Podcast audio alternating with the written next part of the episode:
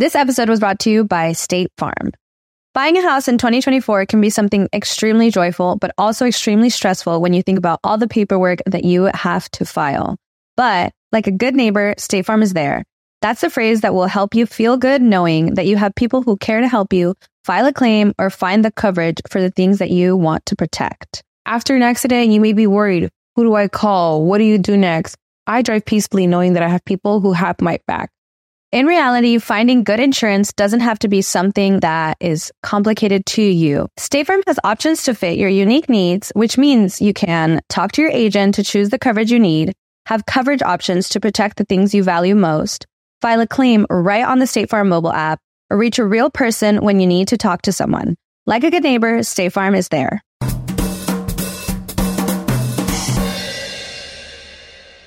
Hello, mi gente amada y bienvenidos al episodio 78 de Bla Bla Bla. Muchísimas gracias a todos los que escuchan el programa. Les recuerdo que la primera parte del episodio con las noticias principales está aquí y el episodio completo está disponible en patreon.com slash bla bla bla podcast. La página para que vean cómo es toda la cuestión de suscribirse y se los agradezco de todo corazón. También les recuerdo que me voy a estar presentando el 3 de febrero en el Miami Improv con la última función, la despedida de Felicidad Stand Up Comedy. Bye bye esa obra, la última función en el Miami Improv 3 de febrero. Consiguen las entradas en ledvarela.com. Y el 14 de febrero voy a estar presentando junto a Ana Nutria y Lucas Lauriente Bésame poco, una experiencia de San Valentín, que es un show online para que lo veas el día de los enamorados con tu novia, con tu novio, con la, pareja con la que vives el poliamor, eh, con tu mamá, con tus dos hijos que ya son grandes, uno se divorció y está de regreso en la casa porque lo votaron sea cualquiera que sea la situación en la que usted esté, es perfecto para ver Bésame Poco, una experiencia de San Valentín. Compra las entradas en ticketplate.com. De hecho, antes de grabar este episodio, estábamos reunidos eh, en una de las reuniones que tenemos por Zoom para trabajar el show y estábamos cagados de la risa, que es el mejor síntoma que puedes tener para un show cuando te estás riendo solo de leer los guiones, ni siquiera estás viendo el sketch terminado, no estás viendo la sección terminada. Y, y ha sido un placer, la verdad, trabajar tanto con Lucas, al cual conocía de manera muy eh, superficial, a pesar de que había estado de invitado aquí en el podcast y lo había conocido en Argentina, había podido hablar un poco con él, nunca había trabajado con él y ahorita he podido capturar su esencia creativa y me, me llevo muy bien y me he estado divirtiendo mucho trabajando con él. Y lo mismo con Nanutre, que ya ustedes saben, es un comediante, un amigo que yo amo y que respeto muchísimo y que me, me encanta trabajar con él de toda la vida. Así que 14 de febrero, Bésame Poco, una experiencia de San Valentín, entradas en ticketplate.com. Arrancamos el programa de hoy la primera noticia, la más importante, la más relevante, es que Biden finalmente es presidente, ya juramentado, se acabó. Presidente, presidente, presidentazo, listo, más presidente que nunca, listo. Eh, se cayeron todas las quinielas conspirativas porque toda la gente, los cuanonistas, no sé cómo se le llama, ¿cómo se le llama a la gente que sigue la, a Quanon, Quanones, los Quanones o los Quanonistas, no sé. La gente que creía que se venía como una sorpresa y que Trump iba a tomar el poder de alguna forma y aguántense hasta el 20, no, que no era el 20, es el 21, ¿qué tal? Nada de eso pasó porque, bueno, porque era todo mentira. Entonces ahorita hay básicamente una cantidad de gente triste, decepcionada, que se siente engañada porque no pasó lo de que Trump eh, no, no pudo derrotar el Deep State y la pedofilia ganó una vez más, o sea, y toda la locura.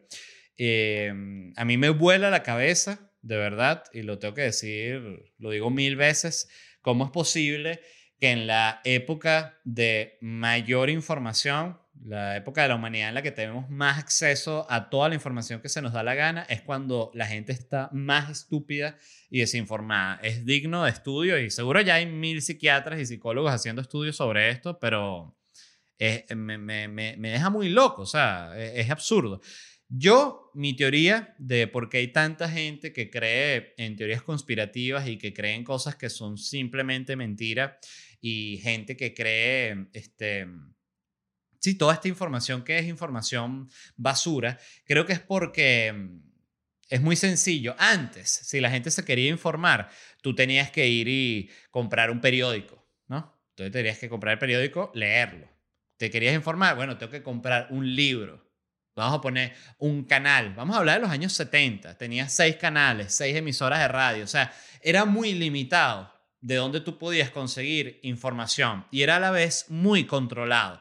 Y lo que quiero decir con esto, y que es la diferencia con ahorita con el Internet, es que antes, por más eh, basura que fuese un medio, salía un periódico con un artículo y ese artículo iba firmado por una persona que existía y ese periódico tenía unos créditos editoriales donde estaba el nombre del editor, donde estaba el nombre del dueño del periódico, donde estaba toda la junta editorial, donde estaban todos los reporteros. O sea, había nombres relacionados a la desinformación, la que había.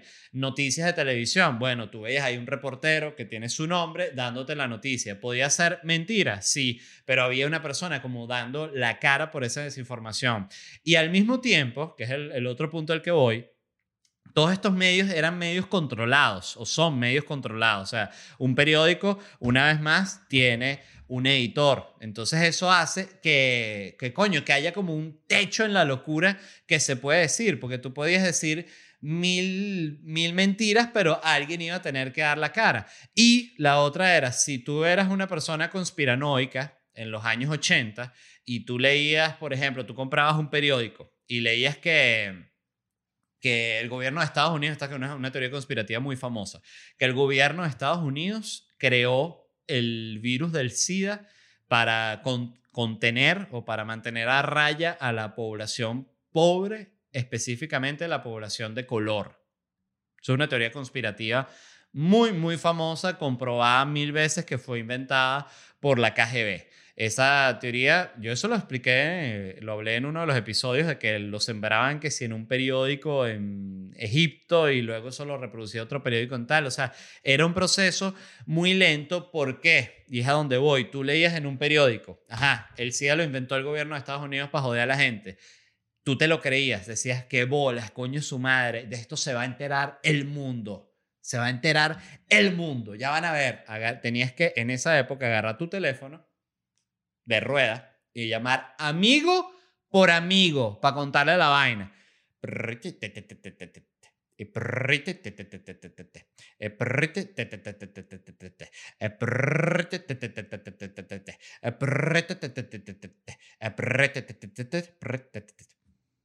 Aló. Épale, ¿qué pasó, Freddy? Mira, coño, te quiero contar una vaina. Oye, lento. Era sumamente lento, absurdamente lento. Por eso es que esas teorías conspirativas literalmente tardaban años en, en agarrar fuerza, porque era la divulgación era literal de boca en boca. Ahorita no, y ese es el punto. Ahorita con el Internet y específicamente con Facebook, primero, cualquiera puede ser un medio.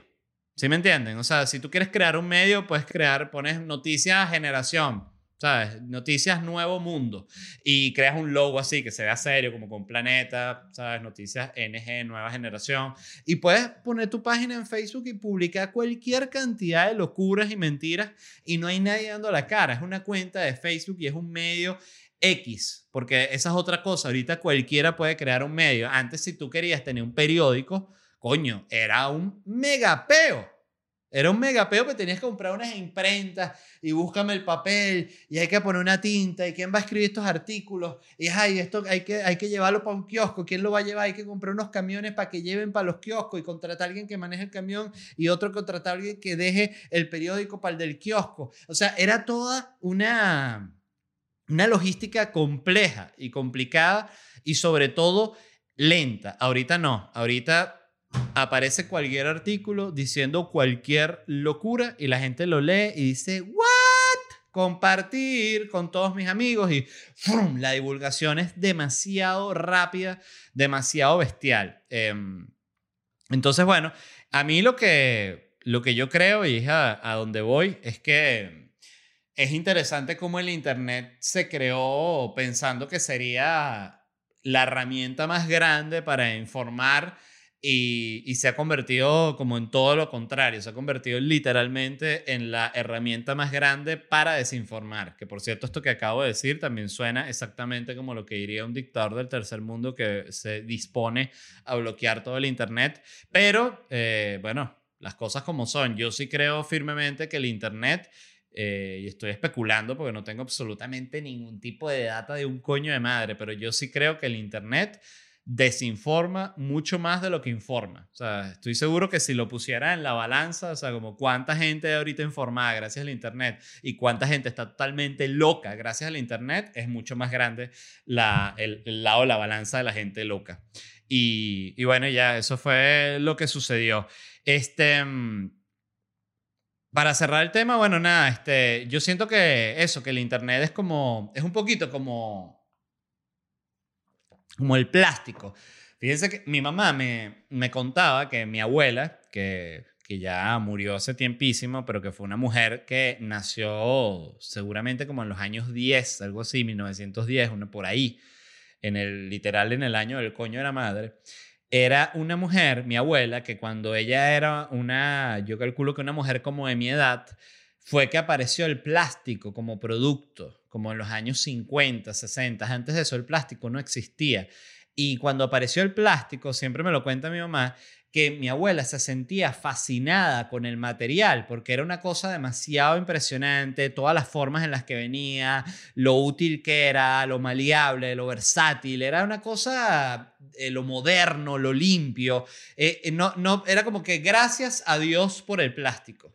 Qué bueno que finalmente apareció el plástico, es un avance en la sociedad. Y ahorita el plástico es como que maldito sea el día en el que inventamos el plástico. Maldito sea. Y es así como es la sociedad, o sea, siempre creamos algo y, decir creamos es una ofensa. Gente, hombres y mujeres inteligentísimos, individuos espectaculares crean cosas y, y, bueno, y la sociedad simplemente las usa como se le da la gana y vuelve mierda todo. Eh, el punto es, Biden finalmente tomó posesión, se juramentó sobre una Biblia que parecía de joda, era como de este tamaño, un libraco así que parecía esos que agarra Hermione de Harry Potter para leer y busca un hechizo que no se lo sabe nadie para matar a una bruja. Bueno, ese tipo de libro. O los libros que leía este, Sam de Game of Thrones, ¿sabes? Que tú lo veías que Jon Snow le decía, Sam, búscate ahí cómo es que se hace para pa, pa matar a los White Walkers. Y Sam, que ya voy, verga, agarraba un libraco y bueno, solo me tengo que leer este libro de 1800 páginas. Hay tiempo y que no, bueno, o sea, los carajos están aquí tumbando la puerta. Coño. Entonces sí va a estar difícil. Bueno, en un libro así se juramentó Joe Biden. El acto estuvo sumamente convencional, aburrido, cosa que me encantó. Creo que eso es lo que debería ser. Yo no me dejo de sorprender, o sea, y de nuevo, de las, simplemente de las cicatrices que deja ser venezolano, de que es muy loco cuando alguien empieza a hablar un discurso y tú lo ves así, te sientes que ah, este es un político que da un discurso y el carajo que si a los dos minutos termina y que muchas gracias, uno y que wow. Entonces es un, entonces es un caballero. Y capaz dijo pura locura, pero dos minutos, o sea, ya. Eh, en Venezuela no, en Venezuela no hay agenda, eso es el político de prendame las cámaras, vámonos improv, seis horas hablando cualquier pistolada, mandando meter presa gente, coño. Entonces aquí no, esto estuvo súper conciliador, eh, súper lugar común, todos los políticos decían lo mismo, y la democracia, eh, es momento de la unión, y la unión y la democracia, porque ahorita con la unión y la democracia, finalmente se viene la unión. Viene esta otra persona, te muchas gracias. La unión y la democracia. Momento de juntarlas. Entonces, pues viene otra persona y la unión y la democracia. Los políticos son de verdad. Yo los odio. es la pura verdad. Este, qué impresionante como todos dicen lo mismo. Es la cosa menos creativa del planeta. Es tan, es tan poco creativa que es ofensiva. Y una, una adolescente que leyó una poesía también me pareció súper lugar común, parecía como una cuestión de Paulo Coelho, pero que ha hecho como la gente está tan sensible que yo veía en Twitter y, y leía comentarios y era que, ay, la poesía del adolescente me llenó tanto de inspiración. Y la poesía era todo y que, y la democracia. que es la Unión de la Democracia. La Unión la Democracia. Entonces, bueno, eh, a mí me pareció super X, pero chévere. Cantó Lady Gaga, que estuvo muy bien, cantó el himno, y cantó Jennifer López, y cantó un tipo de country que ni puta idea. Eh, la cosa de nuevo fue rápida, se juramentó Biden, se juramentó antes Kamala, después chévere, felicitaciones todo el mundo, están ahí siempre. y que, que ahorita yo no entiendo, ustedes han notado, ¿no? Que Biden se la pasa con, con Hillary y con Clinton, con Obama y Michelle, y con Bush y, y la esposa que no recuerdo cómo se llama, se llama Bárbara, ¿no? La, la, Bárbara era la mamá de Bush. Eh, vamos a poner Bush, ay, me sale culo X. Este, se la pasan para arriba y para abajo juntos, ¿no? Llega y no, que te, te vas a llegar, coño, pero puedo ir con, con, con mis panas, ¿qué? Otra vez con Obama, sí, bueno, ¿qué coño? No los puedes afuera, bueno. Entonces van para todos lados, no, para, para el cementerio del soldado desconocido, todos así agarrados la mano, ¿no? Este, que lo que más me sorprende es que Bush se haya logrado meter en ese peo, o sea es simplemente fantástico. No, no, no hay otra explicación, porque eh, Clinton y Obama, creo que dentro de todo, eh, han tenido como siempre muy buena... Coño, ¿cuál es la...? Sí, siempre han sido vistos como muy cool frente a las cámaras, ¿sabes? Pues Clinton que tocaba saxofón, le mamaban el huevo, ¿sabes? Obama lanzaba triples. Entonces, coño, era como una cosa, ah, mira qué cool y tal. Pero Bush, y es el punto del que voy, siempre fue visto como la peor lacra de las lacras de las señoras, señores lacras. Una cosa espantosa. O sea, los medios lo odiaban, era como que qué asco Bush. Bush es un asesino, la guerra, dijo lo de las armas eh, de destrucción masiva era mentira y todos los civiles que murieron y los soldados, familias que ya no tienen, o sea, y ahorita Bush es cool. Que eso es lo, lo interesante de cómo funcionan los medios y lo injusto que es. Y lo otro es la, lo que es darle tiempo. Pasa, lo hablábamos el otro día con Bill Gates, que Bill Gates siempre fue el malo más malo de los malos.